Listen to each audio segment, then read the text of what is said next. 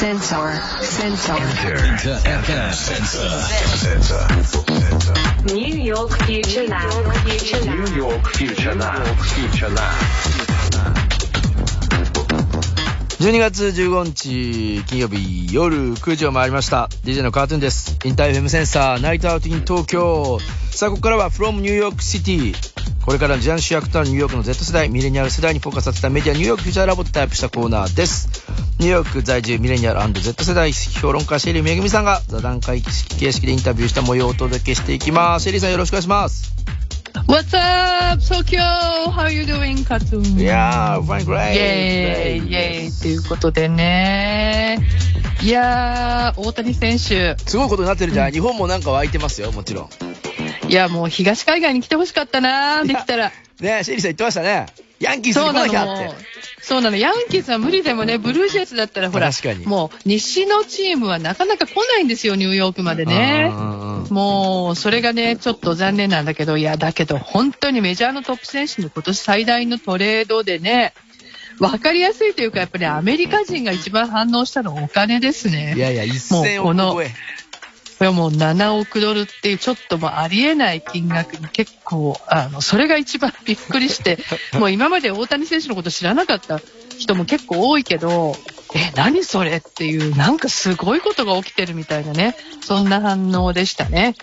で、まああの、ラボのね、Z 世代の子たちもね、これすごいねって驚いたんだけど、うんあまりにも大谷選手のこと知らないので、もうちょっと、あの、知ってから勉強してから話したいなっていう、そういう。なんだ、ラボの人たち、ことでしたやっぱり Z 世代の大谷選手、まあ、言ってたもんね、シェリーさんも、アメリカ、そ意外にその野球が若い世代に浸透しないと。そう、浸透しないし、やっぱりアメリカの野球ってすごいローカル感が強いので、うんうんうん多分ね、ロ LA あたりだと全然盛り上がりが違うと思う、若い子も。全然違うと思います。はい。ね。ただね、私たち日本人のコミュニティはもうちょっとクレイジーになってまして、うん私も来年6月のヤンキーズ戦のチケット買ってしまいました。すげえド。ジャードジャーズ来る試合の。ね、もう結構ね、席も売れてるんですね。やっぱりだから野球ファンの間では本当にあの、すごいね、盛り上がっていて、あの、もうドジャーズ全然強さがね、もう違うので、うんうんエンゼルスと悪いけどね。なので、まあ今年は去年とは桁違いの活躍をして、桁違いの人気になると私は思います。すごい経済効果っぽいですね。はいほんとね。すごいと思います。いはい。もうなんか、ただ、本当に今年の楽しみ、あ、来年か。来年ですね。ごめんなさいね。うん来年の、もう今年の気分になっちゃってるよね。終わりですからすでにね。2023楽しみすぎて。はい。えー、もうすごい、あの、すごいことになると思います。楽しみです。さあ、シェリーさん、今日のテーマ、ぜひ教えてください。はい。まあ、このところね、1年を振り返ってるんですけども、まあ、前回はね、えー Z、Z 世代はエンタメとかファッションにノスタルジアの要素を求めてるっていうね、話をしました。で、今週はもう一つ彼らが求めているもの、これかなり大事な話なんで、あの、ちょっと難しいかもしれないけど、聞いてほしいんだけど、representation ね、representation っていうものを、あの、話、あの、求めているという話をします。いや、representation。なんか、単語はわかるけど、どういうことで使われてるのかが、俺もピンときません。はい、えー、わかりやすく、なんとか、あの、したいんですけど、うんえーまあね、例えばこういうのはどうかな。自分が感情移入できる役の人がドラマとかに登場してるかどうか。おーリプレゼンテーション。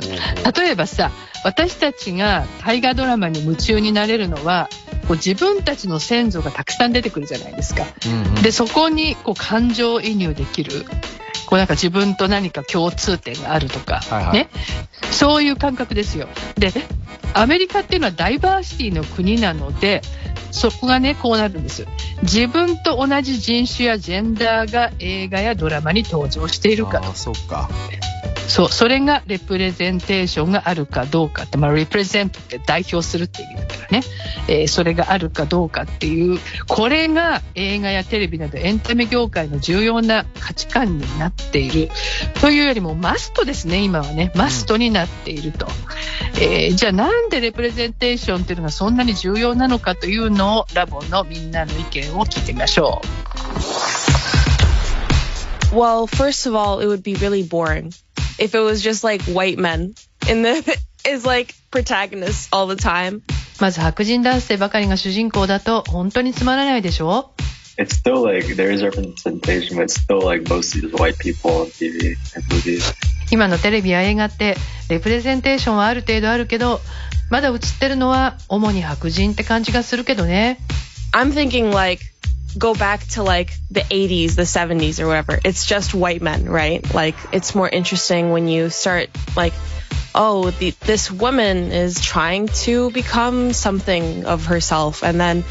this uh, person of color is trying to do something or whatever. So then it like evolves over time. でもさ80年代や70年代振り返ってみてよほとんどの主役は白人男性だったんだよ それがだんだん変わって何かを成し遂げようとしている女性の主役の作品ができるようになり次は白人ではないピープル・オブ・カラーの人が主役になるみたいな感じで進化してきた But also it's important to people who watch it because like they can identify themselves with that person and be like, oh, well, like as a woman, right? Like if I see a strong female character that I can identify with, if, if I could see somebody like that, I could be like, oh, I could be like that person too. If I was in like the 70s or the 80s or something, and I was just like a housewife, but if I watched like something including a woman that's like, oh, I'm gonna try becoming a career woman or whatever, like try to get go to work, I'd be like, oh, I could be like that person too. There's like some kind of opportunity for me to become more than what I am or whatever. そして視聴者にとって重要なのは その人物と自分を重ね合わせて見ることができること。例えば強い女性キャラクターを見ると私もあんな風になれるかもと感じられたりすること。もし私が70年代や80年代に専業主婦だったとしてその時代の女性がキャリアウーマンになる姿を描いた作品を見たらああ私もあんな風になれるかもって思えるでしょ。今の自分以上のものになるチャンスが見えてくるんだよね。a black princess on the screen, right? Then like young children could also be like, oh, I could also be a princess, kind of. So ディズニー映画の黒人のプリンセスも同じだよね白人以外の小さな子がそれを見て私だってプリンセスになれるって思える I'm just thinking more about kind of like people of color who haven't been represented on, and like the the big thing is that like I personally know like a, a lot of, for example, Asian people who grew up in very white communities and they had a lot of shame about their Asian identity because all they saw around them was whiteness and stories and communities, etc. And like they wanted to become more white and they wanted to become less Asian. I think the biggest thing is it validates everyone's existence. Like it validates who you are, it validates your identity. そういうふうにまだあまり映画やドラマで描かれてない人種がアジア系なんだよね僕が知ってる限りでは 例えば白人の多いコミュニティで育ったアジア系の人たちがアジア人であることに恥ずかしさを感じているってことなんだ。彼らが見るものや聞く話が白人中心だからより白人っぽくなりたくてアジア人らしさを捨てようとするんだよね。最も大切なのはあらゆる人の存在が認められることだよ。映画やテレビで僕たちみんなのアイデンティティが認められることが何より大事なんだよね。すごいな。こんなにしっかりみんな意識してんだな。てるんですよね。これは本当に常に意識してね、見てると思いますね、テレビとか映画は。はそういうものは、じゃない、なんていうの、意識されてないものは見ないってことになるんだろうか、反面を聞くと。まあ見なくはないけど、でもやっぱりなんていうかこう引きつけられない、魅力を感じない、ん、じゃないかなと思いますね。だから今、例えば今すごいあのヒットしてるね、これイギリス制作のあのネットフリックスのドラマで、あの Sex Education っていうすごい面白いドラマがあるんだけど、はもうそれもすごい representation。あの、あるんですよ。もうんう、いろんな人種がね、いろんな、あの、ジェンダーも登場して、やっぱりね、そういうドラマが一番人気があるっていうのは、あの、もうわかるなって感じがしますよね。うんで、まあ、あの、みんな言ってたけどね、バラエティがあって面白いだけじゃなくて、まあ、自分の人種とかジェンダーが映画やテレビに登場するかどうかは、まあ、その人の可能性を広げるためにすごく大事であると。ね、そうじゃないと自分のアイデンティティが世の中で認められてないと感じて、まあ、自分に自信が持てなくなってしまうと。ね、そういうふうに言ってましたけど、これでも、まあ今ね、あれですよ、あの、ファッションも、そう、広告もそうだし、なんか、うんフェスティバルのラインナップとかもね、今、そうなってきてるんですよね。ちゃんとダイバーシティ。いや、もう本当、はすごいなってきてますね。うんもうね。うん。あの、その通り、その通り。で、まあメディアなんかでも、もうディズニーなんかが代表だけどね、はいこういう映画の会社とか、まあ。テレビ局なんかも、あの、出演者や内容に多様性を求めるため、もさせるためにね、かなり努力しています。うんで、まあ、その背景にあるのは、もういつも言ってるけど、まあ、アメリカ人がどんどん多様化してると。ね、特に若い Z 世代は、もう人口の半分近くが白人以外と。ね、いろんな人種が混じってるし、あと、2割の Z 世代は自分は LGBTQ だと思ってると。ね、そのぐらい多様化してるという背景があるわけなんだけども、このね、レプレゼンテーションの努力、視聴者が採点したらどのぐらいかっていう調査結果、面白い調査をしたのが、ええー世界経済フォーラムなんですけどーね、うんうんえーアメリカのテレビと映画どれだけダイバーシティ達成しているかという、まあ Z 世代が採点したら100%のうちの58%だったんですね。えーこれつまり58点ってことですよ、100点満点でうん。これちょっと微妙な数字じゃないですか？ほ。んと微妙。ね、半ななんかこうんう、めっちゃ低いわけでもないし、めっちゃいいわけでもなまあ、いしちょってとっいうね。満足してるんだろうけど、不満もたくさんみたいな感じしますね。そうそうそうそうそう。だからこの58点が一体どういうことなのかっていうのを、えーラボの Z 世代の話からね、あの、聞いてみてください。At least American entertainment has definitely become way more inclusive compared to 10 years ago. アメリカのエンタメは少なくとも10年前に比べるとずっとダイバーシティを活かすようになってると思うな。Well, I agree with Noah. There's there's definitely a lot of representation, and I think no matter what, it's good. But I really like when it's like done seamlessly and it's done well, rather than it seems really forced and it doesn't really. Okay, like when they like really push certain stereotypes in your face with it too much, I kind of get not cringed out a little bit, but it's like. Mm, 私も同感。 多様性の表現は確かに増えているし、どんどん進んでるし、素晴らしいことだと思う。ただそれが自然にうまく表現されてないこともまだ多い。無理やりな感じ。とりあえず多様な人が出てればいいみたいな。そういうのはちょっと引いてしまうこともある。また、特定のステレオタイプが強調されすぎても、それも引いちゃうんだよね。the current industry is reflecting all these like diversity, inclusive, and whatever, like that type of thing, like more than ever. And they're doing it like a little too much. I feel like. I think the leading industry for that, in a sense, is uh, Disney, right? For example, Little Mermaid. You know, it brought up like a lot of like arguments on the internet how the actors they chose is not necessarily like reflecting what the original concept of the the story was, right? 現在のエンタメ業界はダイバーシティインクルージョン つまり多様性や包括性をすごく強調してるけどやりすぎと思うこともある。例えばダイバーシティの先頭を走っているのはディズニーでしょ？リトル・マーメイドで主役の俳優がアフリカンアメリカンの女性だったじゃない。それが物語の元々のコンセプトと一致していないという意見が出てインターネット上で大論争になったよね。Whereas cases like the Little Mermaid, it's kind of like okay, she could have been anything, she just has to have red hair. like it really wasn't connected to culture. But I do feel like yeah, they do need to make more new roles to really show. Like that's that's the other thing. That's what I mean by poorly. That was a great example actually. The Prince and the Frog, like the whole story about like being in New Orleans and like African American and like jazz and all that stuff. It like, it couldn't be any other race. But then like people were like like she's frog she's a frog like seventy percent of the movie, so it's kinda like okay. Little Mermaid あれはあれでいいと思ったよ。でも感じたのはただ赤い髪であればよくて別に黒人である必要はなかった気もする。つまりアフリカアメリカンのマーメイドというだけで物語は特に黒人文化とは関係なかったんだよね。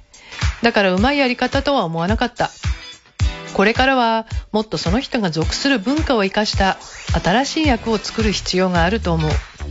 そういう意味でディズニーで素晴らしいと思ったのはプリンセスと魔法のキス。プリンセスはアフリカアメリカ。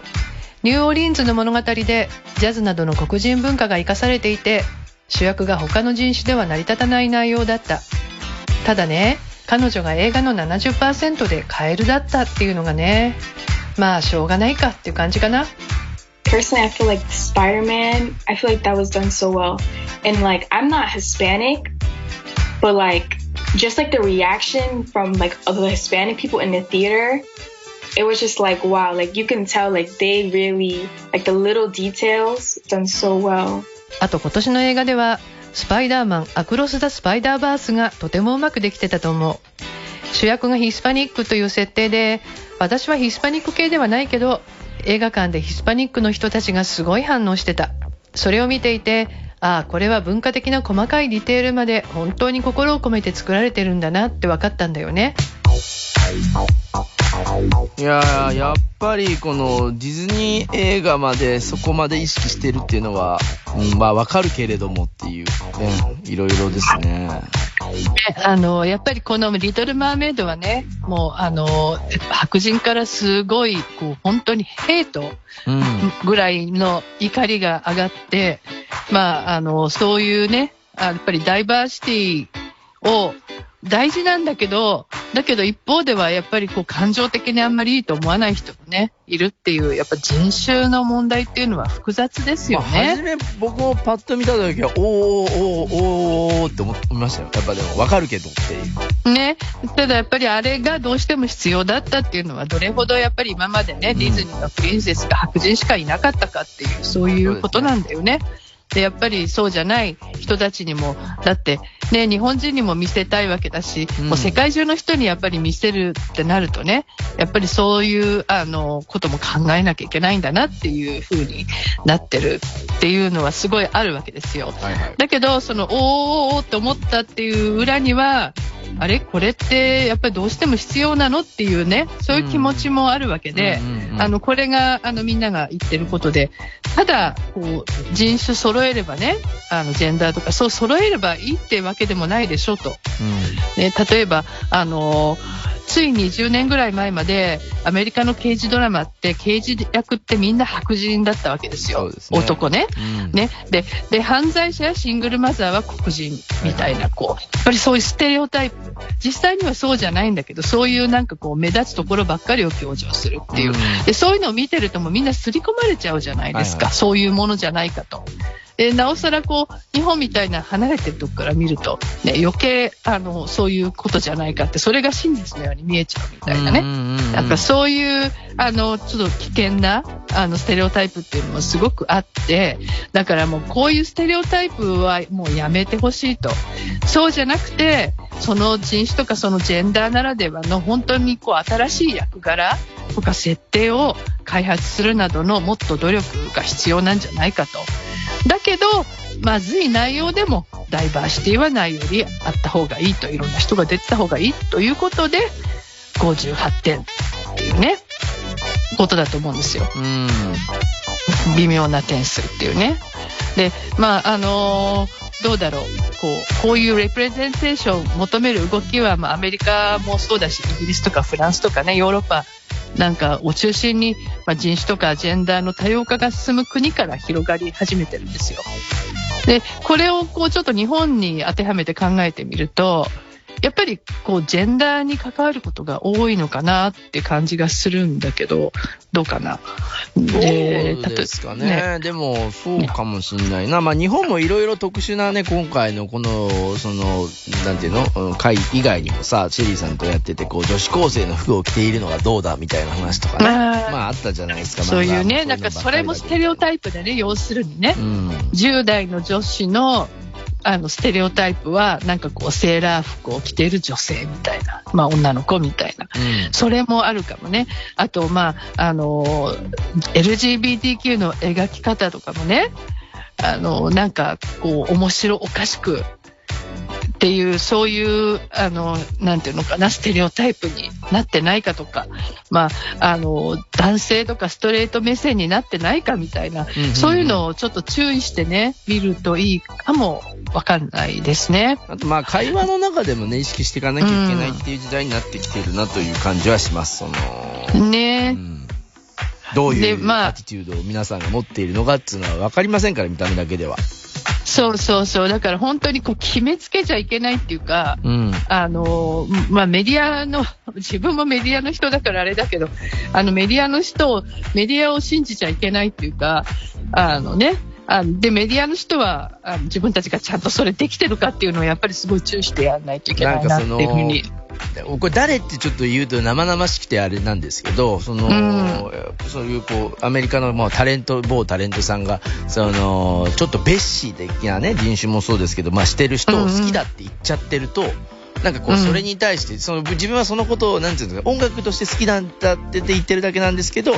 結構そのアメリカ人の方とこう、仕事をするときに、その、この音楽が好きなんだよっていうふうに言うだけでも、いや、それはもう受け付けられないねっていうことがあるらしいです。ちょっとあったというのをちょっと聞きましたけども。あ、それはね、ある。うん。それはある。やっぱりね、あの、そういう発言をしてしまった、あの、ねイニシャル K の人とかね。うん、うん。ね。あの、まあ、はっきり、うん、あの、はっきり言うと、まあ、カニエ・ウエストとかがね、はい。すっごいね。人気がやっぱり下がってしまったっていうね、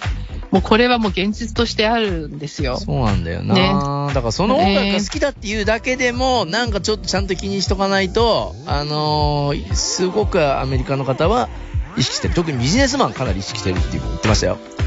あビジネスマンは意識してる。なんでビジネスマンが意識してるかっていうと、やっぱりそういうあの Z 世代の子たちに売らなきゃいけないから、もう。あのね、その彼らにやっぱり、あのね、あの嫌われたくないから、はいはいね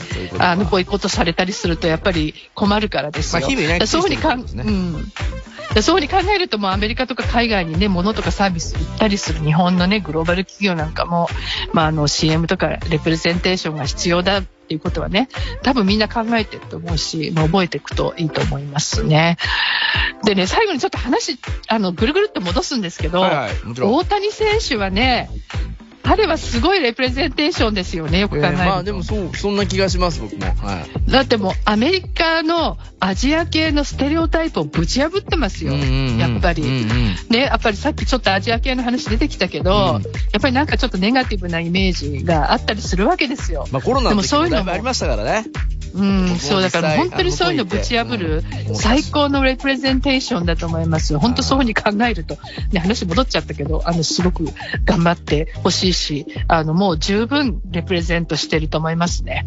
感情移入というかね、アジア人の人たちっていうのは自分もね、彼を見て応援したいとかもそうなんですけど。そう。彼を見てやっぱり自分をそこに投影してね、大谷みたいになりたいとかそういうことやっぱり彼がアジア系であると、ね、うんそういうふうに、あの、まあ、日本人もそうだし、他の、あの、やっぱり顔が似てるっていうのはね、すごくね、そうですねあの、うん、まあ、あるからね。限らずそうだと思います。多分、こう、うん向こうの地で頑張っていこうと思ったら、なんかこう、近くにそういう有名な方がいらっしゃると、頑張ってる方がいらっしゃると、まあ、そういう意味でも身近なレプレゼンテーションですね、大谷選手。ね、は励まされるよね、本当にね。うんうんその通り。素晴らしいと思います。さあ、シェリーさんまた来週もぜひよろしくお願いします。はーい。さあニューヨークフューチャーラボのサイトには写真プロフィールそして先週前のポッドキャストもありますのでぜひこちらもチェックしてください。シェリーさん今週もありがとうございました。Thank you so much.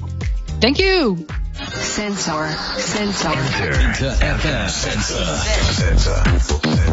youNew York Future Lab.